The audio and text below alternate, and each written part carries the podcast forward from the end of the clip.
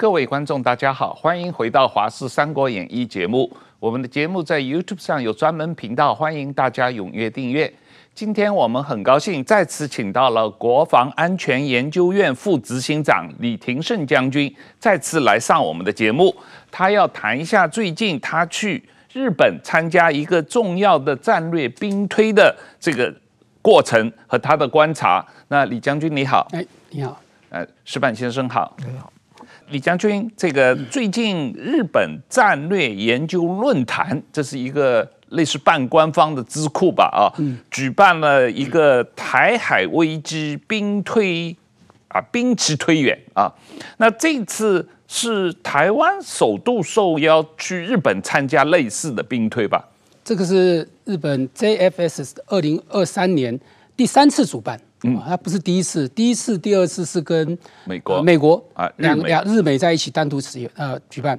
这次二零二三年第一次邀请台湾，嗯，台湾参加这个整个的兵推情况，总共两天，完完整整的参与兵推。嗯、呃，这个兵推呢是大概大家对兵推可能比较陌生哈，啊、我大概介绍一下。嗯，这个兵推大概就是像有六个足球场那么大一个室内，区分很多主场啊，然后兵推人，然后观摩人，然后。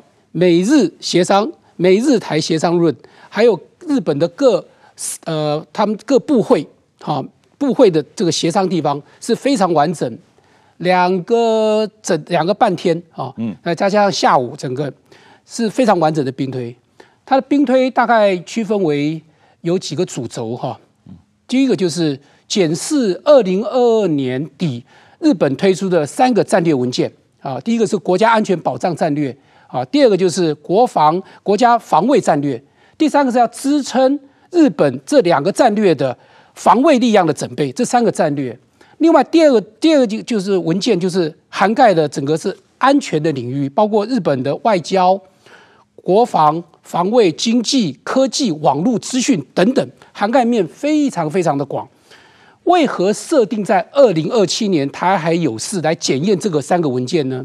因为一个文件定出来，战略文件定出来大概十年，嗯，那它是在定的是二零二三年到二零二七年这五年当中的总检讨，那每一年它都会做检讨，那刚好二零二七年是这个五年当中中间，它来检讨拟定下一个战略做执行方向。那我们看这个二零二三年到二零二七年日本整个战略的改变，呃，总共。从二零二三到二零二七年，他总共要投资四十三兆日元。四十三兆日元是一个什么数字啊？嗯，我跟你说，大概十兆台币那么多。对，那这个是一个他整个文件做出来之后，他整个在这个兵推过程，每一年兵推，今年是第三年，邀请特别邀请美日台台湾参加了。美日台在二零二三年台海有事的时候，日本的整个防卫情况，那参加的人员有哪些呢？第一个。日本，日本大概有国会议员、退休将领以及退休的高阶官员共同兵推，大概有八十个人，这么大的量在这八十个人。另外还有美国，美国就是包括美国退休的国务院的的人来参加，啊，扮演的是美国总统、美国国安顾问以及国防部部长、国务卿。嗯，那台湾呢是呃赖宜中执行长。还有国防安全研究院的学者专家以及观察团，啊，包括霍守业，我们霍董事长带的观察团。嗯，其实但是呃比较少人知道，就是日本呃驻东京的各国的使节团，嗯，也参加了这次兵推，嗯，包括英国、澳洲，呃，好很多国家了哈。那还有一个还有一个参加单位叫做日本的企业界，为什么日本企业界会参加这个兵推？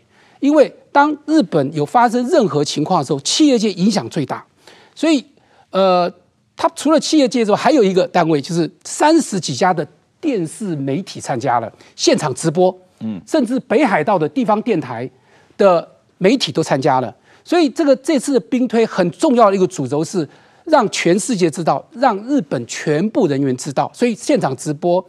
甚至哦，你说现场直播两天半啊，两天半十几个小时播啊，没有，他现场直播选择画面来播，最重要就是跟日本的全国人民社会共识沟通战略的沟通。嗯，然后最重要，我我看的，因为我们是观察团嘛，我们国防安全院是高阶几个观察团，他就是论述一个重点，叫做台湾如果有事，日本一定有事。对，然后日本有事，全世界有事。反过来讲，他希望能够造成一个讯息的释放，就是一个讯息的释放，造成一种贺阻战略的贺阻。兵推是一种战略的贺阻，同时是一种战略的外交的贺阻。我想这两个重点是我们这次在兵推当中非常重要的学习。呃，石板先生，你对这种兵推也有很大的兴趣，你以前也报道过，或者你有跟日本方面也有过交谈。这个日本战略研究论坛的办的兵推，其实跟我们产经新闻有很深的关系。我们很产经产经新闻很多的。就是旗下的媒体和一些我们产经新闻的过去政治部的这个外信部的记者和这个评论员，他们也参与，甚至有人是参加兵推里面扮演一些角色的。嗯，那么我觉得这个主要呢，其实就是想改变日本的意识。日本就是说有句话叫“黑娃不 K” 嘛，就是说和平多少年以后慢慢变傻了嘛。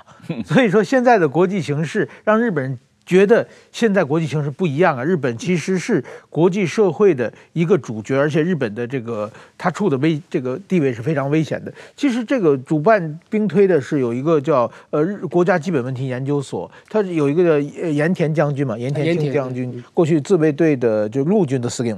他就是，其实他两年前就跟我沟通过，他说想在台湾办，但是说一个是这个太阵仗太大嘛，另外一个就是说这这两年我也是忙着安倍的摄影展，安倍夫人访问台湾也也没有精力，但是我觉得这非常重要，因为去年的今年的兵推我我没有还没没有研究，去年的兵推的话是完全是以以日本为主角的，它的前提条件是就是台海。台湾发生了一个巨大的就是政变，陷入无政府状态的时候，中国乘机在在攻打台湾，那个时候日本该怎么办？就是把台湾的角色模糊掉了。但是这个其实是并不是很现实嘛。当然，这种兵推也是有有所的。去年其实他们在这么这么做的。那么今今年我还没有太太仔细看他这个方面，就是但是还是以日本为主角嘛。但是我认为真的台海绝对日本、美国、台湾。其实都要扮演，就是台湾是最重要的角色嘛。我觉得这个如果让台湾为主角，这当然美国、日本应该是第二配角的角色嘛。这个时候再推展，那就会是更现实的一些一些东西嘛。就是说防患于未，让大家看到，如果万一出现什么事情，哪些事情需要准备，这些事情都准备好了，其实这个发生事情的可能性就会降低嘛。所以我觉得这这种兵推是非常非常有意义的。李将军，我们有注意到这次兵推，当然是呃，目的是测试日本如何应对台海危机嘛啊，而且这次兵推也是由日本方面来设计的，所以他推想的一种状况是台湾受到中国发动假新闻战，然后之后就升级到一个全面的网攻，对，在。扩及到对于台日本邻近的台湾领土的侵袭和攻击，嗯，然后再下面是对台湾的全面的进攻，然后对日本和对驻日美军的全面的网攻和直接的军事进攻，嗯，甚至占领日本的西南诸岛的部分领土啊，这个兵推的这这样一种。啊，发生台海危机的这样一种状况的想象，是日本方面军方提出来的一种一种设想嘛？啊，就你观察，我不知道你以前有没有参加过美国类似的兵推啊？他的这个设想，或者他想要解决的问题，或要面对的问题，跟美国方面以前做的兵推有什么不同呢？日本在这次的兵推当中，哈。呃，我我实际参与的话，是一个非常重要的一个将军，叫甘呃，你讲盐田盐田将军，他是前陆军总司令，他带领了一个团队，总共九个退休的陆制、海制、空制以及呃参谋本部幕僚长，他们在做实际的兵推哈。那我们在这次美日台的兵推当中呢，有一个非常重要的另外一个情况，就是在学者、专家、官员在做兵推的时候，那这是一个平台的交换。啊，这是一个很重要的平台交换。呃，一位前呃日本的防卫幕僚长他表示，日本在这个兵推的设计过程中，在前他们就有思考到，二零零八年的时候十月，中国有四艘的军舰经过了日本的京津海峡，绕日本一圈，哦，这造成日本非常非常的震撼。那他的兵推跟美国的兵推有什么不一样？我想，其实在兵推的设计理念上，哈，基本上是一致的，哈。就是说，设计这个兵推，一定第一个叫做战略目标是什么？嗯。第二个叫做什么是他的国家利益？日本的国家利益。然后在做这个国家利益的时候，他评估我维护我国家利益，我的能力跟我的资产是什么？第三个就是我在做兵推。战略兵推的时候，我的脆弱性是什么？然后才有很重要的概念出来了。我的潜在盟友是谁？我的潜在敌人是谁？这个在兵推过程，它都跟美国是一致的哈。那可用的元素是什么？是不是可以避免发生什么事，或是避免的间接效应？最重要是成功的定义在哪里？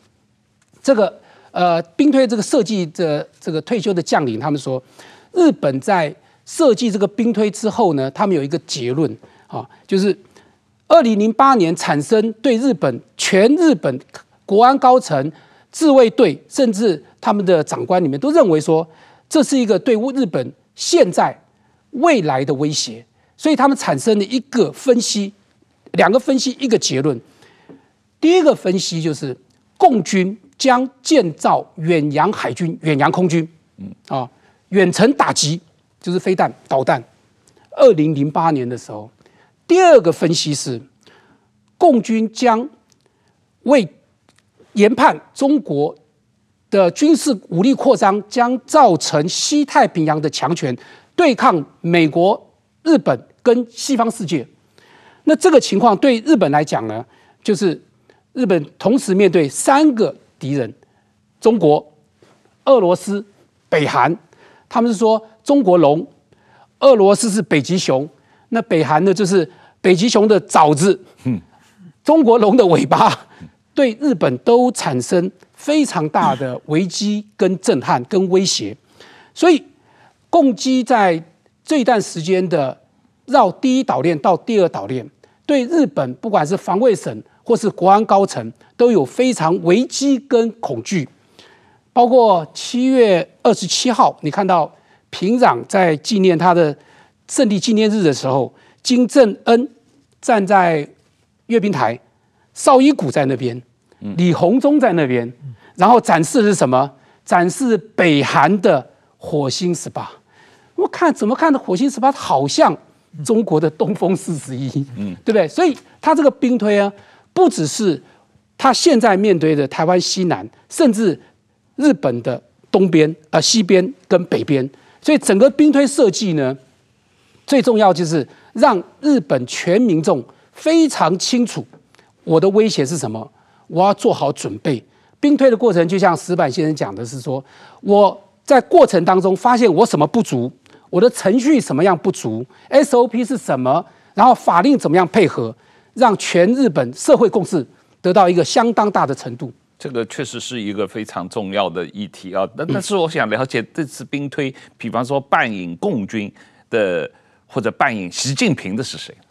哦，他们有，但是没有讲名字。哦啊，那但是对台湾来讲，他把台湾当做一个很重要的角色，扮演台台湾中华民国总统。嗯，好，然后赖以中去啊，赖以中，对对对，中华民国的国防部部长，嗯，国安会秘书长，嗯，以及国安会团队。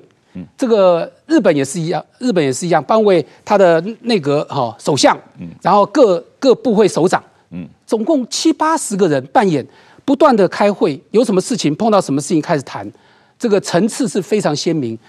我整个当观察团，我看。这个兵推啊，包括美国兵推，我们也参加过。自己我们台湾办兵推办过很多次。它这是一个最高层次的战略兵推，嗯，最高层次的战略兵推叫做政军兵推。我我我看媒体报道说，这次兵推的一个场景的设定啊，其中说共军大概会在新北的八里到新竹的南寮渔港。这一带对台登陆啊，实际上这个我看好像跟今年的汉光演习，呃的一个设定有类似的情况，几乎也在同一个地方啊。那这次兵推的结论是中国的特种部队最后被国军歼灭，然后登陆部队也大部分被摧毁啊，损失惨重，没有办法再前进了。那在国军成功阻绝共军侵略的背景之下呢，联合国提出停战倡议啊。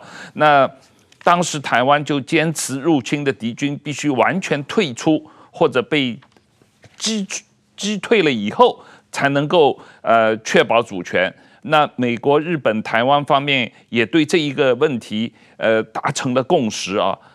我不知道这个报这个报道好像跟台湾媒体的有些报道不太一样啊。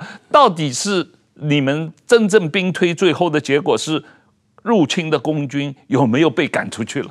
首先回答您刚刚第一个问题，就是说好像是跟汉光今年的汉光三十九很像。呃，这个兵推是在我们汉光演习之前，嗯，这个的兵推设计是由包括我们刚才讲盐田清文啊的陆军总司令，然后海自的。呃，五 G 跟空置的尾上，他们共同设计的，这是在之前，我们不知道他设计的是什么设计，我们我们到那天才知道的。那日本相同，他也不会知道我们汉光演习怎么兵推。但是一个重点，你不觉得好像都是我们这些高阶将领的战略思维吗？嗯，有类似的，都是类似啊，巧合，巧也算巧合，但我不知道怎么样，但是事实上是巧合，也是大家整个战略思维的共识。呃。因为包括陆军的将领跟我们自己，我们中华民国台湾，我们所有的将领都认为渡海作战是一个不容易的事情。包括日本的将领，他们认为，你渡海作战要用几倍的兵力达成他的手手段，那何况是现在台湾在过去的几年发展的高科技的武器，对对渡海作战已经产生非常大的贺主作用。我想日本的他的设计哈，这些将领。应该是对台湾的战力是有相当的研究跟分析，所以他才造成这种设计。另外，高科技作战里面一个很重要的概念就是数量是没有办法赢得质量。嗯，包括这俄乌战争当中，我们在分析，你数量再大，但是你质量精、精准打击产生的效果是一致的。所以这次的兵推设计，它是渡海作战，没有错，是有第五纵队跟特战进入。但是呢，在北部军团围歼歼灭了，就表示说我们的陆上的防卫作战是很好的。他歼灭了这个入侵呃特战或是第五纵队，同时国军的力量阻挡了在海外阻挡了。还有一个重点，日本在设计这个整个兵推里面讲了一个很重要，日美联合海下的战力打击阻挡了后续共军的增援。嗯。这是一个什么概念？日美联合海下、水下的战力，阻挡了共军的增援。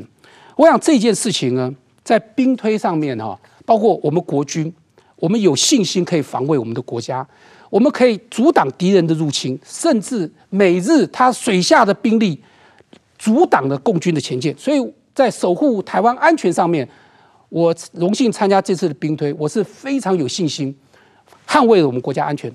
这个好像是蛮特别的一个概念，石板先生，就是说，共军第一波已经在台湾登陆了，可是他后续的支援部队要来的时候，日美用水下潜艇，也就是说，把他的这些支援部队给阻挡了，这样一个概念。就日本，日本等于说，就是说，其实我觉得日本的兵推啊，也是一直在考虑，因为日本有和平宪法，嗯，那和平宪法之后呢，他在。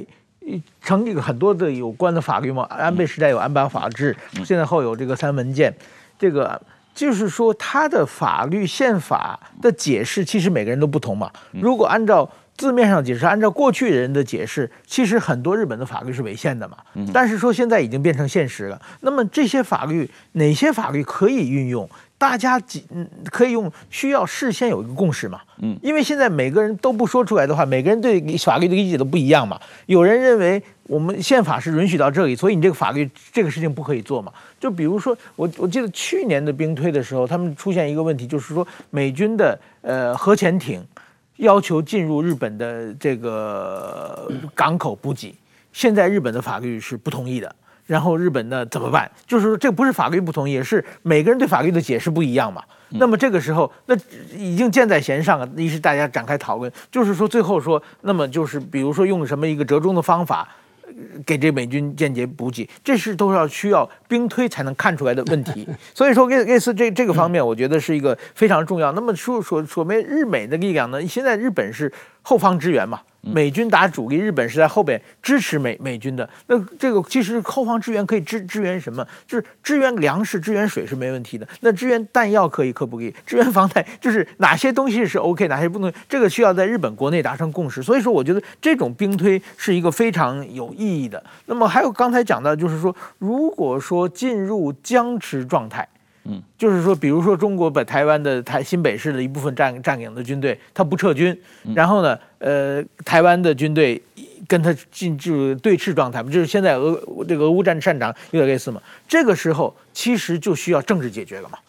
那么政治解决就是不是光在战场上能够看出来的问题，而是需要美国、日本这个包括国际社会怎样向中国喊话，怎样给中国进行制裁，让中国紧日退兵。我觉得这次的兵推把这一点也反映出来，这是过去好像美国的兵推没没有做过的事情。我补充一下，好不好？嗯，就关于有关于说第五纵队或者特战进入哈，我我们不可以就是说掉以轻心哈。嗯，对台湾任何的陆地上的防卫。任何地方都必须要非常严密，我们不可以说认为说哦，他不会进来，他特战，甚至他的呃第五纵队在台湾的内部，我们台湾从过去七十几年我的防卫，包括海巡、岸巡、国内防御，这都会发生。所以在兵推过程当中，就是说他认为说设计的时候说有部分的进来，那北部军团很快的发现围歼，把它彻底歼灭掉，守护这个区块，然后。后续的进驻部队在国军很强劲的抵挡住，他过不来，甚至他设计的时候就是说，在水下的兵力你不知道是谁嘛，但是他直接讲美日联合水下兵力阻挡了共军的增援。那刚刚石板先生有提到，在兵推的过程就是找一个程序，走程序，什么情况用什么法则，什么程情况用什么事态。我在这边就是说，平时自卫队怎么运作，然后灰色地带。自卫队跟日日本的政府官员怎么运作？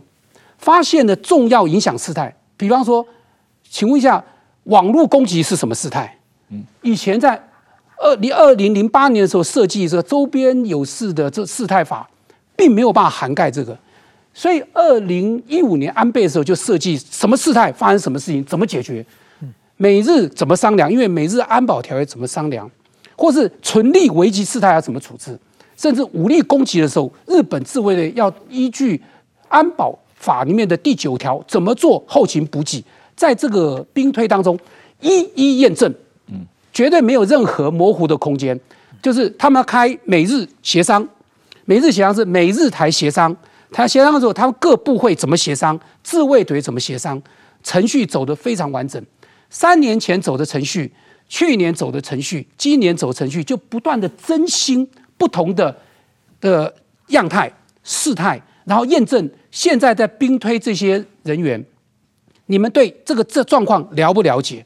你们熟不熟悉？所以我觉得兵推很大的一个呃学习上面，就是让所有人员对程序步骤很熟悉的继续推，才能达成他防卫的安全。这是日本最重要的一个兵推的学习。可是我呃看事后赖宜中有写的文章里面，他提到啊，通过这次兵推，台湾、日本、美国三方面都发现一个问题，这个问题很严重，就是台日或者台美日之间缺乏一个安保对话机制。对，这个实际上蔡总统在二零一九年就已经公开提出过，希望台日之间能展开一个安保机制对话。但是过了这四年了，似乎大家还是发现台日之间实际上没有一个经常性的安保机制对话嘛？你不觉得现在国际形势对台湾有利吗？嗯，国际形势对台湾有利，整个的情况都会改变。比方说，去年二月二十四，俄乌战争爆发，嗯，然后俄乌战争爆发之后，今年的三月，习近平第一个访问俄罗斯，跟普京在莫斯科握手啊，接着是李尚福去。四月份的时候去莫斯科，跟他们绍伊古见面，甚至跟普京见面。然后五月份的时候呢，俄罗斯海军司令访问北京，李尚福接待。你不觉得七月份跟八月份目前俄罗斯跟中国海军不断在演习吗？嗯，七月份的时候是在东海演习，十艘舰，俄罗斯五艘，中国五艘驱逐舰。八月份的时候到哪里了？到了阿拉斯加附近啊。是这个的威胁对日本都在它周边，所以整个的情况改变，为什么跟台湾有关系？台湾在日本的西南边扮演一个非常重要的角色，不可或缺的角色。所以日本在国家安全维护上面认为，台湾这个西南面的角色是越来越重要。你刚刚讲说安保或是对话机制逐渐可以成型，因为他觉得他的需要也是我们台湾的想要，所以构成很重要的结合。我觉得这次可以讨讨论的。另外，在兵推过程当中，你刚刚提到的，就是说，安保里面谈什么啊？对，我们跟美国人谈什么啊？我觉得在这次兵推美日台三方，我们开了很多会，一有事态，刚刚讲说，存立危机事态、武力攻击事态都发生对对谈，就是在一个一个空间里面大家对谈。那个日本媒体直播，最重要谈的是什么？第一个指挥管制、安全对话。海上、水下、网络、太空、后勤补给，都是这个安全对话机制的一环。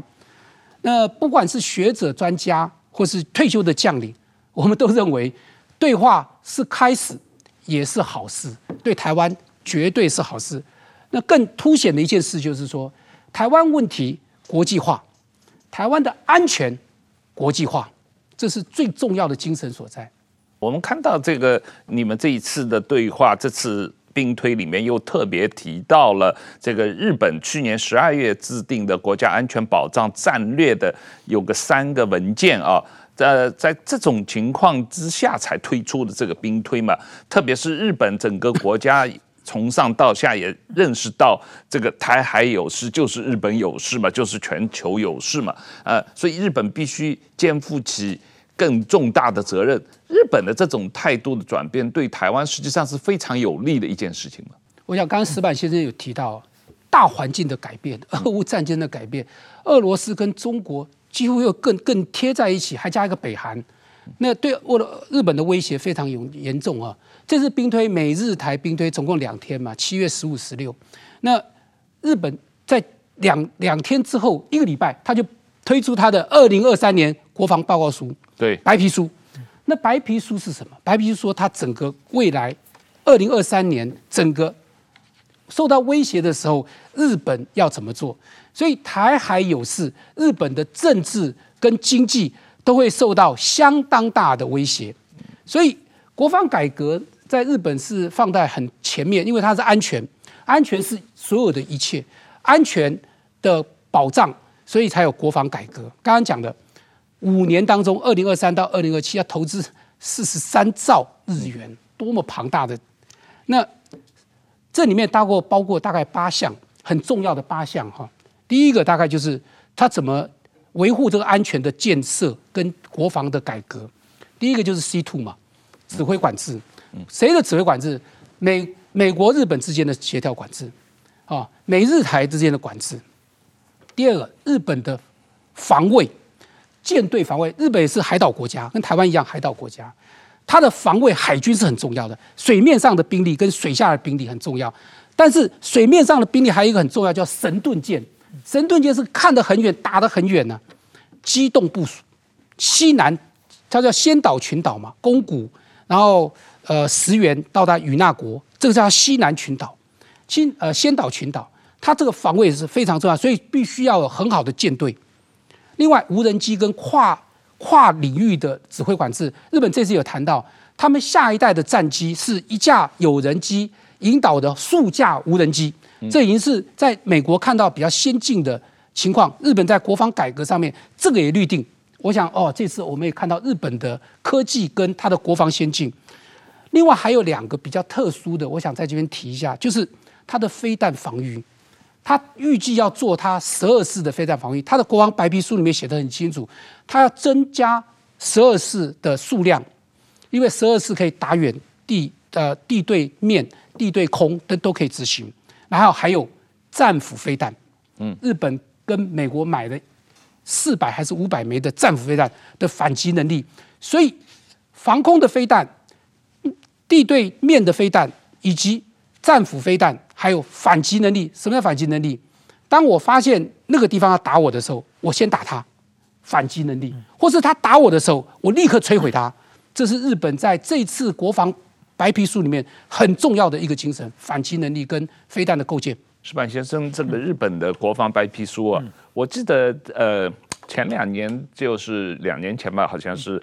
就是安倍首相的弟弟还在做防卫大臣的时候，就已经出过一个国防白皮书，它的封面是一个日本武士骑在马上的那个，当时很有名嘛。可是我看到这一次的国防白皮书，它的内容对于特别聚焦在台海安全，对于中国的威胁也已经提升了，从去年是国际社会的强烈关注事项。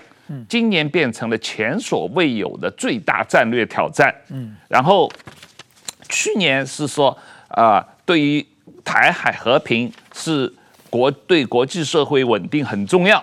今年是说整体国际社会的担忧正在迅速提高。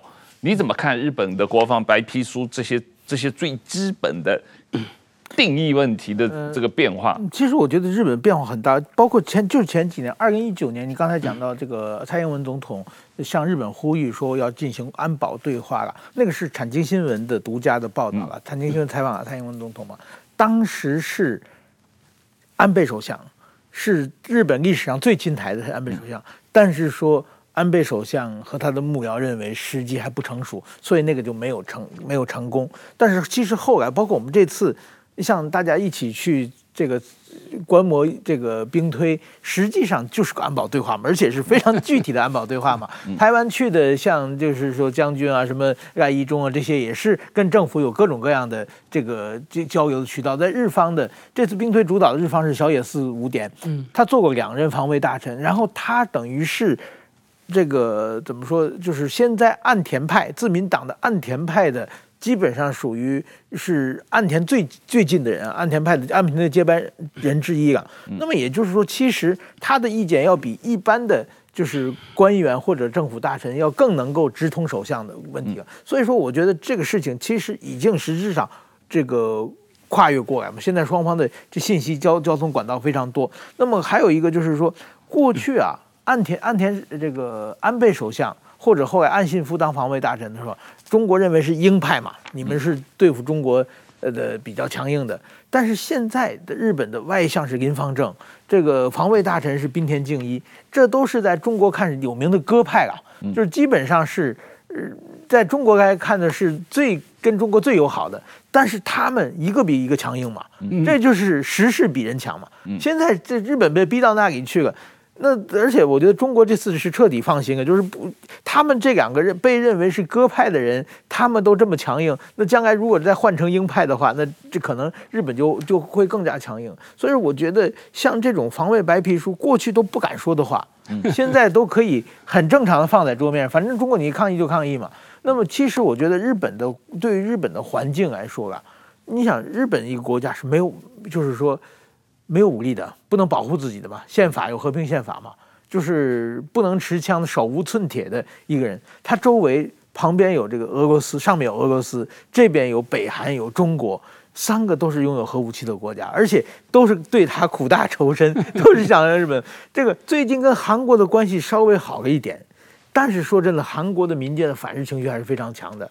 如果说这个日本跟北韩打起来的话，韩国到底站在哪边还不好说，说不定还中立。所以在 看起来，日本的盟友其实有台湾啊，远处有个有个大的盟友是美国。嗯，下边的话能跟日本联手的，我觉得这个就是台湾吗。我觉得这个形势在不停的变化。那么对方对方强权的过去啊，我觉得台湾一直说啊，那个日本要不来帮助台湾，美国要不来帮助他。但是我说前几天那个麻生首相来到台湾嘛，就是说 他是讲的那个，就是说海贼王的故事嘛，就是说我们朋友互相帮忙嘛，朋友互相绝不背叛嘛。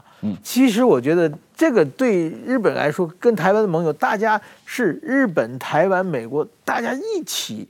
就是说，表示出我们如果有问题的话，我们要我要集体作战，这个信心、这个意识是非常非常重要的。而且日本现在的一连串的政策，其实都是在往这方面，主要是说给中国听的。李将军，你也有参加了麻生的这个演讲嘛？我在下面。我我我我看到我两个他讲的东西，两个我印象非常深刻。一个就是他讲的“贺主才能避战”嘛，啊，台湾必须向对手表达动武的意志。第二一个，他说日本虽然说决策有时候比较慢，可是他一旦决定了以后，他的行动力是很强的啊。我觉得这两个都让我有很强烈的印象。说你你听了以后麻生的演讲，你有什么想法？你有什么？这个一定的啦，这个自己国家自己救哈。嗯，他讲的是。备战才能吓阻战争，这是绝对正确的。哪有天底下哪有便宜的事情啊？对不对？怎么可以？怎么可能说我掉下来就是和平啊？不可能嘛！所以备战才能够吓阻战争，这是第一个前提。第二个是全民共识，我全民都必须要有防卫的决心。我捍卫我国家，我天经地义嘛。你告诉我去干什么？我当然是要捍卫我现在生活中一个叫做价值观的争取嘛。我我自己制度的争取跟价值观的争取，我们都认为台湾很好啊，所以我有决心要捍卫这两件事。在这次兵推，日本兵推跟麻麻生这个首相讲的是一样的，决心跟备战贺主战争，才能防止战争嘛。这个 message 的 release 哈是很重要的，讯息的释放，让对手知道我们有这个决心。嗯，麻生。讲得非常好。他讲你，第一你要有决心，第二你要有能力，第三你必须让对手清楚清楚知道你有这个决心。嗯，那当然，这个我我看到你们兵推里面还有一个特别的地方，就是考虑到这个俄乌战争的一个启示啊，就是日本发现，如果一旦中国侵略台湾的话，或者对台湾实行封锁的话。日本会成为类似于在俄乌战争中支援乌克兰的波兰的那种角色，就是西方国家要支援台湾的物资都会在日本集结，然后要从日本运到台湾哦。这样的话就有可能成让台湾成为中国要进攻的目标了，就像俄罗斯三天两头要威胁这个波兰哦，这样或者是这个这些这些这个呃东欧国家，那从。台湾的观察角度，你觉得这个日本对于这这种这个情况的反应，或者担心，或者他的决策，他的整个这个想法是什么样的？其实这次的兵推，所有的一切哈，当然就跟我们刚刚讲说，兵推的原则原理是一样的，一定是战略目标是什么，国家利益是什么，然后谁可以帮助我，谁是我潜在的敌手跟对手。我觉得在谈到这个问题，就是日本如果担任这个角色，对台湾有什么影响？我觉得第一件事情还是一样，刚刚讲的，这自己国家自己救。我们全台湾，我们全中华民国台湾，我们都必须要自己救自己，备战吓阻战争。那当然呢，跟理念相同的国家、理念相同、价值观相同的国家来协助台湾，当然是表示非常的欢迎哈。那这次兵推，你说日本它的程序会缓慢？因为日本它所有一切都是遵照法律、遵照原则，所以才有这个灰色地带、重要影响事态、危机存立事态等等等等。但是在法律跟执行兵推弹中不断的演练，所以验证了什么？验证这个区块不是只有是台湾这个小区块，是整个西太平洋的区块。我们验证整个兵推过程当中看到了很大的结果，就是比方说。呃，海缆被切断，海缆被切断，台湾被切断，日本也受影响啊。是，台湾的受到网络攻击，日本也受到网络攻击，所以它的这个这个事态的判定就不断的上升。那后勤补给或是资源，美日有安保条约，这次兵推当然有提到这个，当然有提到说，如果台海有事，日本担任的角色是什么？后勤补给的角色是什么？我们都是智库嘛，都是民间人士或是退休将领，我们可以谈嘛。我们可以谈说，如果发生的事情是要怎么样，日本的呃协助，日本怎么做？我想对日本来讲，或对台湾来讲，甚至对美日安保条约来讲，在他的安保条约的条约里面来讲，也都有论述。所以这次兵推都有谈到，台湾非常乐意与价值理念相同的国家共同和平的维护这个区块的和平稳定。石板先生，你你觉得如果？共军进攻台湾的时候，这个日本可以作为一个基地，无论是让美军从日本出发来进攻台湾，啊，进攻呃共军，或者是呃西方国家的物资经过日本来援助台湾，直接援助台湾。你觉得这个这种状况可能会招引中国对日本的报复，进攻日本？这种状况，你觉得台湾是呃日本社会的民间能够接受吗？他们有这样的心理准备吗？不，所以所以我我觉得啊，就是说，呃，台湾当然社会都更最大的讨论就是台湾还还有是美军会不会来，日日日本会不会来的问题。但是说我客观的讲啊，就是说，如果说中共要打台湾的话，那么台湾就是先首先日本的舆论，我们先不提美国，日本舆论是非常亲台的。比如说这这一次。安倍昭惠夫人前不久来台湾，一路上她带个三四个国会议员，然后一一行十几个人，到哪里去感动了，到哪里都是非常非常热烈的欢迎，这到哪里大家都感动的，到每一场活动都都有人落泪，就是日台的关系，你就可以可以看看到这些人是就是日本和台湾的亲密的状况。那么这些人回去以后，绝对是非常坚定的亲台派嘛。但是说，就是台湾如果说发生这个有什么事情的话，日本可能第一时间他需要总看民意嘛。但是日本民意一一定会支持台湾的，所以需要一个过程。所以说第一时间的就是那个解放军的。当打过来，台湾国军跟日日军同时反应，这个可能是做不到的，因为日本有很多法律的问题。但是，一旦台台湾能扛住，而且台湾表示我们抵抗的决心的话，日本的支持、日本的民意一定会源源不断的，因为中国这欺负台湾嘛，日本觉得自己。也是事事关己嘛，而且这么好的朋友嘛，日本的舆论在国会上各种各样支持台湾的法案、支持台湾的方法一定会提出来。所以说，我觉得那个时候他绝对不会害怕中国的这个问题，但是说可能第一时间，之所以安倍这个马上也强调了嘛，我们决策可能慢一些，但是说。但是日本的舆论这点，我将坚信一定是站在捍卫台湾这边。我可以补充一点，这次兵推当中有一个很重要的概念，就是当这中国要对台湾发动战争之前，那个这边会变成一个，就是说所有国际航道必须要绕道。日本的兵推当中会说影响他们 GDP 的三成，嗯多么大的一个一个情况啊！所以在这另外就是说，在共军在呃。就对台湾准备攻击台湾做防卫的时候呢，解放军也对日本的先岛群岛地区先实施攻击，因为你每你先你要攻击台湾，你一定要先想好，老公要先想清楚，美国、日本你有没有办法跟他们对抗？那在这个过程当中，他就是日本的先岛群岛，就刚才讲那个西南三角那个几个岛已经被解放军在攻击了，等于日本已经参战了。哦，所以才会有水下日本跟美国的水下兵力阻挡了共军的前进。那这个部成部分就是说，日本的民众支不支持？当他的国土已经跟中国解放军交战的时候，你说他支不支持？当然支持。他的国土已经被侵侵略了嘛，所以这个地方就是我们呃看得到，我们一起我们在防卫这个地方安全的时候，日本跟台湾这么近，不可能置身事外。他的导弹在去年佩洛西在访台之后，那个导弹飞四枚在日本的 EEZ。对日本民众的心里面造成的负荷是多么强大，所以日本在建构它的防卫力量的时候，最重要跟台湾一样，我们建构完整的备战能力，吓阻战争，这才是日本民众跟全台台湾人想法是一致的，阻挡你来进攻，先告诉你放这个讯息，我们是完成备战的，让你先好好考虑一下，你要付出多大的代价。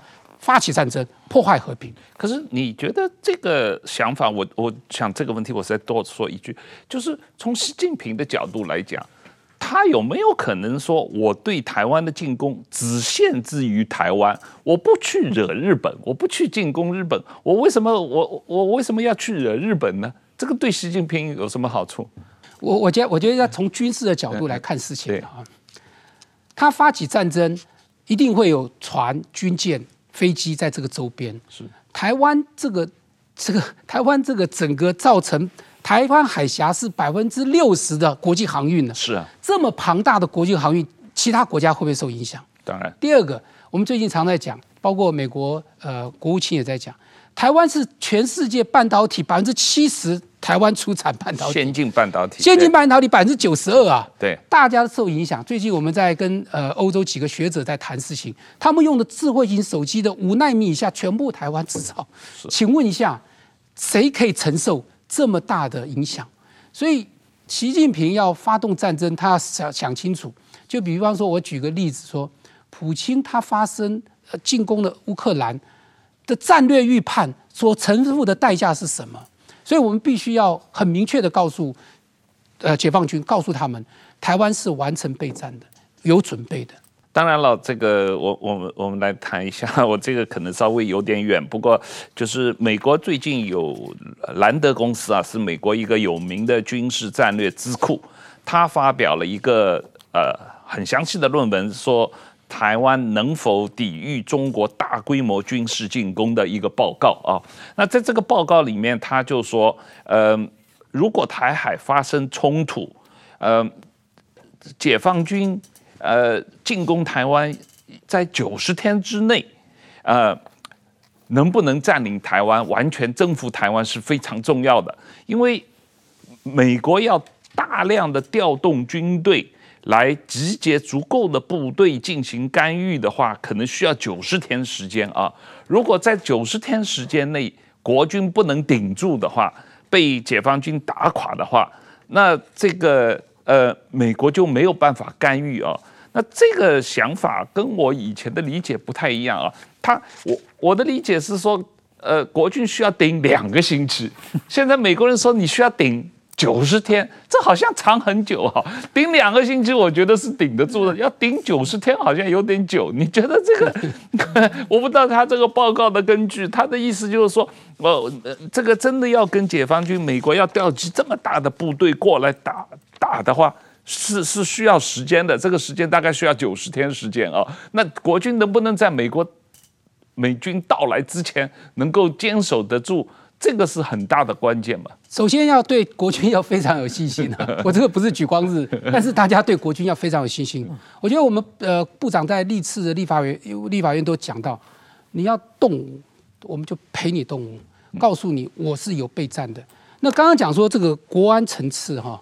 国安层次就是我们现在台湾跟中国之间的距离啊，我们我们防卫了七十五年、七十六年啊，什么时候有一枚导弹打到台湾本岛，表示国军过去的长官、过去的国军所有的人员都能捍卫台湾，从过去、现在、未来也是很重要的概念改变，就是我们的距离并没有改变，改变的是科技、精准导弹。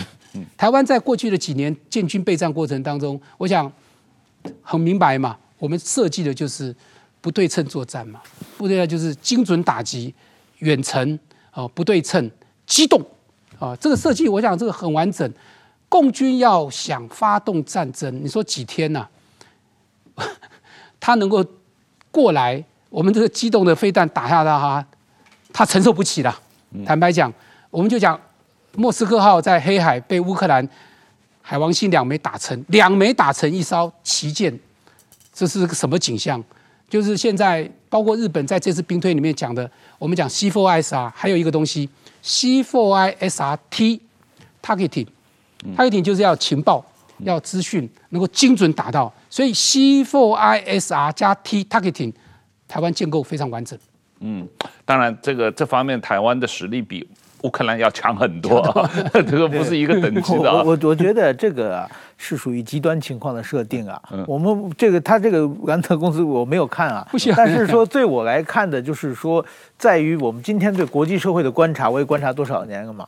台中共打台湾，全世界看着九十天不动，这种这属于极端现象啊！这个就跟有有篇文章说，你到无人岛没有吃的，你能不能能活几天一样，对不对？你干嘛不带吃的去无人岛啊？对不对？这是一个极端的设定的状况。你可以冰推推演，你去看一看，就是到底人的体力多少。但是在今天的国际社会上。